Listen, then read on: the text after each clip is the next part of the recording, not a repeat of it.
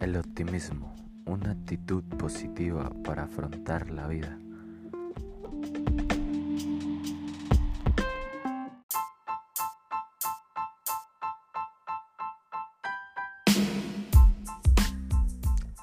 Esto no quiere decir ser ingenuos y pensar que la vida es de color rosa.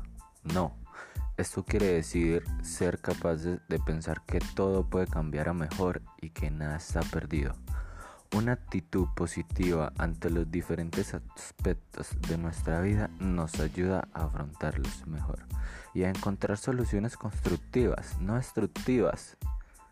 En este sentido es importante ser conscientes de que no podemos encontrar la perfección, ya que esta no existe. Simplemente tenemos que buscar la mejor manera de vivir con todo aquello que nos sucede.